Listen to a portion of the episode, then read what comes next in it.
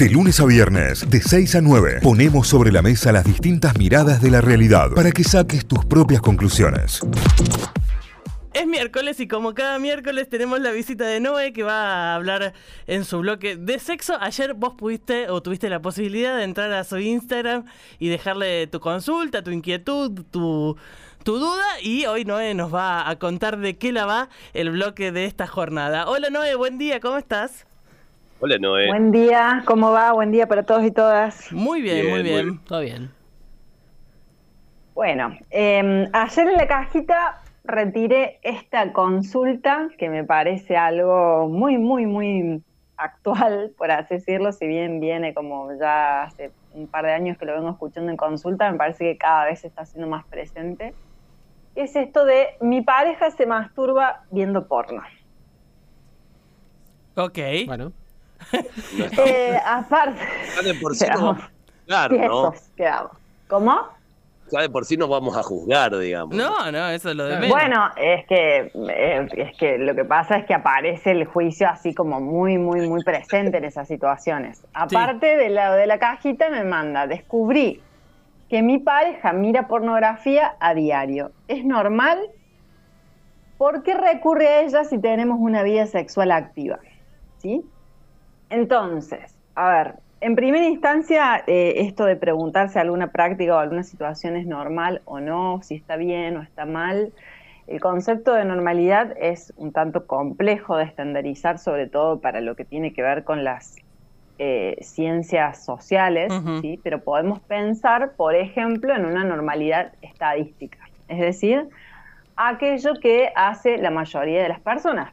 Pero puntualmente en salud sexual hay cosas que hace una porción muy acotada de personas o que disfruta una porción muy acotada de personas y sin embargo caerían también en lo que tendría que ver con un criterio de normalidad, Claro, ¿sí? más allá de la, de la mayoría estadística. Entonces, como hay tantas sexualidades como personas en el mundo, eh, esto de la normalidad en salud sexual podría ser cualquier conducta, ya sea individual o compartida, que genere placer o satisfacción en esta área, ¿no?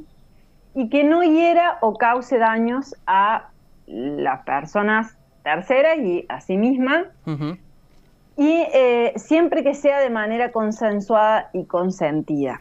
¿Sí? Y con daño me refiero a una valoración subjetiva, ¿sí? porque alguien podría decir, bueno, la gente que practica BDSM está incurriendo en un daño. El tema es la valoración que hace la persona de eso. Entonces, si de repente eh, tenemos a eh, una pareja, un vínculo que consume pornografía y se autoestimula con ella, no sería un problema de salud, por esto Cayo que decía no apelar al juicio, sino que es algo muy frecuente en realidad, ¿no? Pensemos en que la industria del porno es una de las más presentes y de las más poderosas a nivel mundial, entonces eso quiere decir que hay mucha gente que lo consume, ¿no? Que hay consumo el, y- el Sí, y es el que eh, criterio de mayoría estadística estaría más que logrado. es una es un tipo de industria que no deja nunca de estar activa, digamos. Es una Claro. fuente de laboral muy interesante de- eh, en los mercados, en, en, por ejemplo, en países como el nuestro, en donde la industria del cine varía muchísimo en función de la situación económica y social,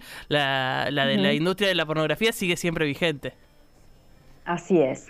Por otro lado, ¿sí? Eh, el punto sería acá esto de que eh, cómo se llega a, a esta situación, ¿sí? el contenido, el modo, la frecuencia, la técnica o los recursos que una persona utilice para autoestimularse son pertenecientes a su espacio individual, ¿sí? corresponden a su privacidad.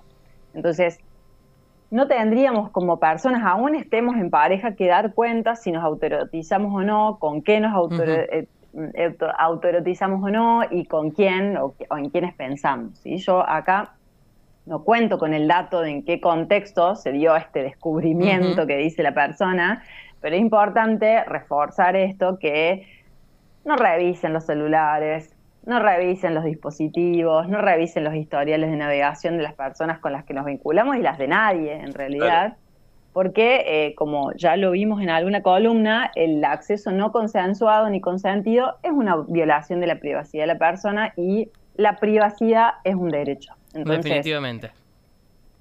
es un espacio de cada persona que eh, solo va a poder ser develada cuando y a quien nosotros la autoricemos. Por esto es que tampoco el hecho de estar en un vínculo justificaría el hecho de blanquear ¿sí? si me autoestimulo, sino con qué frecuencia y eh, con qué o con quiénes. ¿sí? Entonces, este descubrimiento, como le llama la persona, ¿sí? de descubrir que mi pareja hace esto, es un recordatorio, una expresión más de justamente la diversidad de prácticas y deseos en la esfera sexual. ¿sí? El, en este caso, puntualmente, el recurso es el porno, pero podría ser la literatura erótica, que está como muchísimo más normalizada. Tal cual, sí. O sea, eh, pensemos en esto, también una persona podría haber descubierto un libro de estos en la mesa de luz y, quizás no estaría haciendo esta consulta.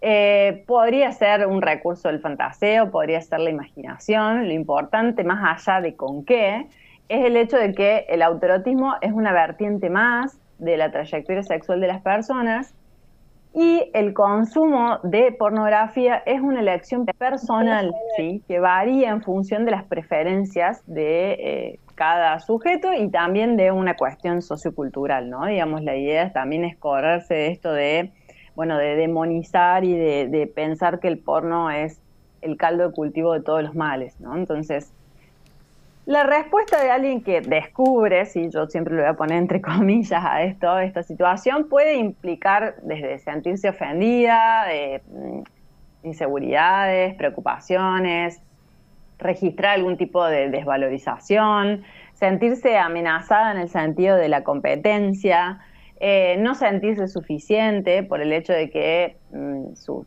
pareja recurra al, porno para, autoestimularse, pero en realidad todas esas conclusiones suelen ser como muy precipitadas y posicionan a la persona que consume en una encrucijada, ¿sí? Si tenés pareja no puedes consumir porno, si consumís porno no puedes tener pareja y por lo tanto tampoco autoestimularte, ¿sí? Y esto en realidad ya lo hemos planteado un par de ocasiones, no tiene por qué ser así, la vida sexual individual de las personas es paralela y no excluyente a la vida sexual compartida, ¿sí? No necesariamente alguien tiene estas prácticas o recurre a estos contenidos por eh, insatisfacción y definitivamente tampoco hay que hacerle una marca de infidelidad a esto, ¿sí? O sea, lo que yo haga en mi situación individual, privada, fantasía, lo que sea, es cuestión mía.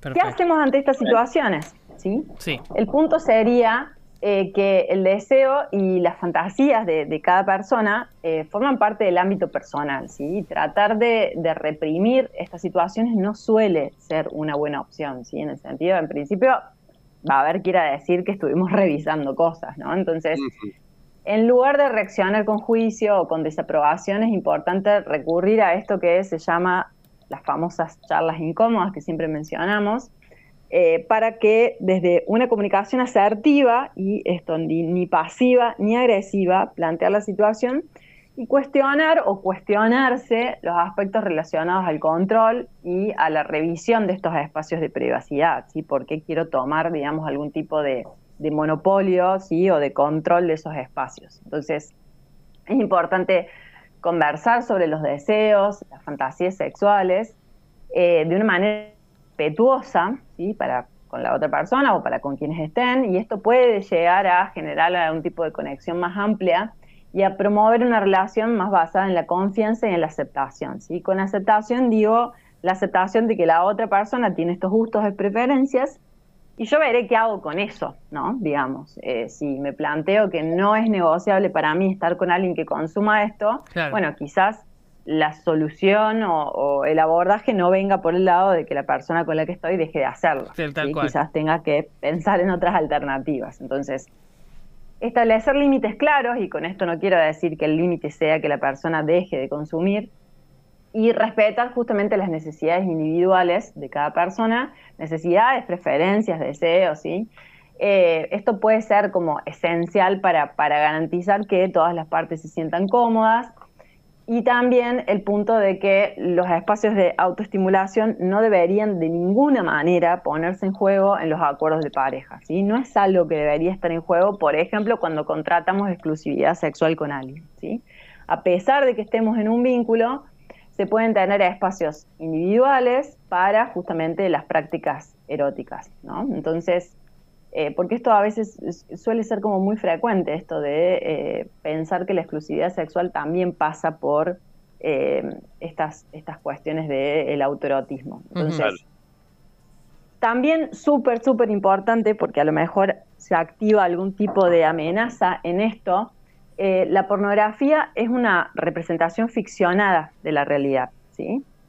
No es la realidad en sí misma. Entonces, ante la alerta que se genera de eh, las etiquetas o las categorías de porno que se consumen, es importante que eh, el contenido pornográfico no sea visto como un estándar del comportamiento sexual realista, ni como cuerpos realistas, ni como dinámicas realistas, porque no es un tutorial, es una expresión artística fantasiosa o de entretenimiento. ¿sí? Cuando vemos una serie, cuando vemos una película, Em, no estamos pensando que eso es una realidad. ¿sí? Entonces, esto que, esta reacción que se genera se llama pánico moral eh, y existe desde hace larga data, digamos, en la pornografía, pero es producto de creencias culturales, morales muy, muy, muy, muy arraigadas. ¿sí? Porque en esto, de que siempre todo lo malo aparece en el porno, inclusive cuando hacemos la división entre porno mainstream, y este porno a lo mejor más eh, soft o porno feminista, estamos dando a entender que hay un porno bueno y un porno malo y en realidad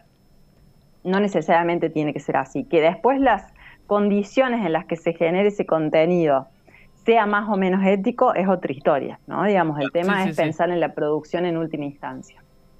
Y por otro lado, también en esto del qué hacer, sería importante elaborar los prejuicios al respecto, priorizar la empatía y la aceptación de la otra persona tal como es. Y esto puede llegar a contribuir a que la relación resulte más satisfactoria en todos los aspectos. Entonces, si este evento ha generado un conflicto y estás en un vínculo y no saben cómo gestionarlo, es importante quizás recurrir eh, a una consulta de pareja, en este caso yo señalaría, eh, con un especialista en sexología.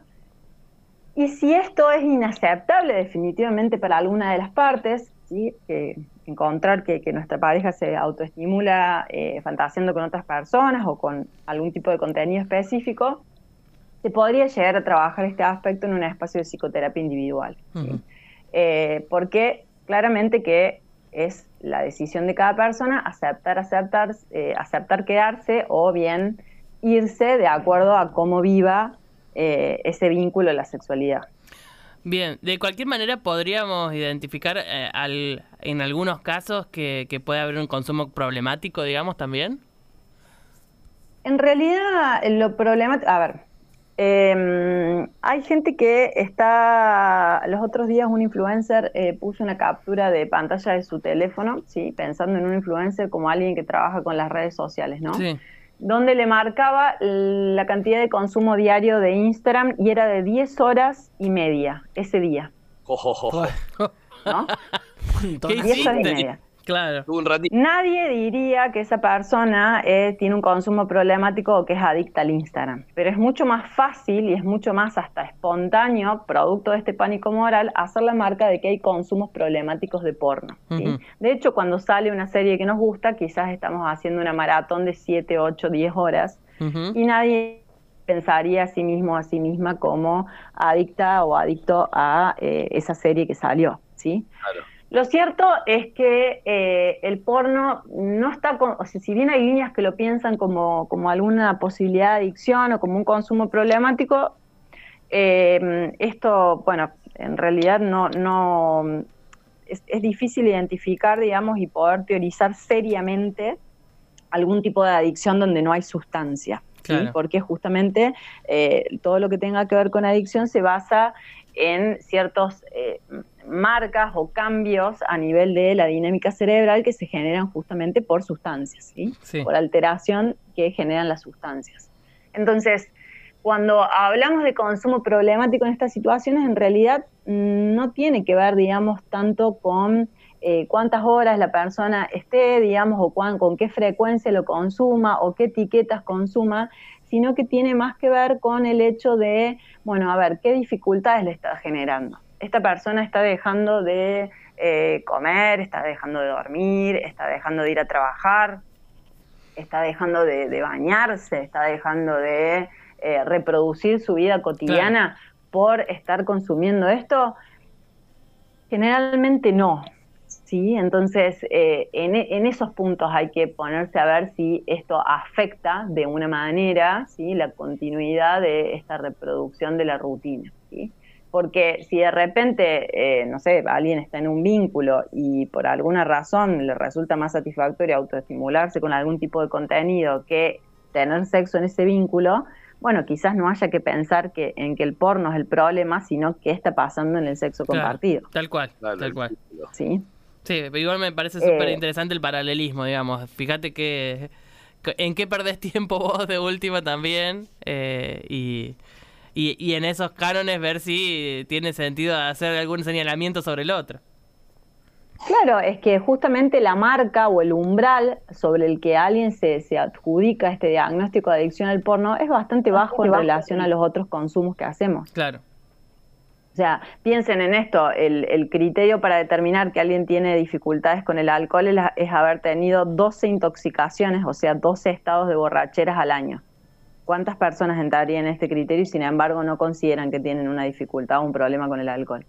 Claro. Sí, tal cual, tal cual. 12 al año. 12 al año, son 52 semanas, 52 fines de semana y hay gente que sale doble o triple. Ya no, eh, yo no. Yo ya no. Vos ya no. pero, ¿eh? pero, ya, pero ya el cuerpo no te da, digamos.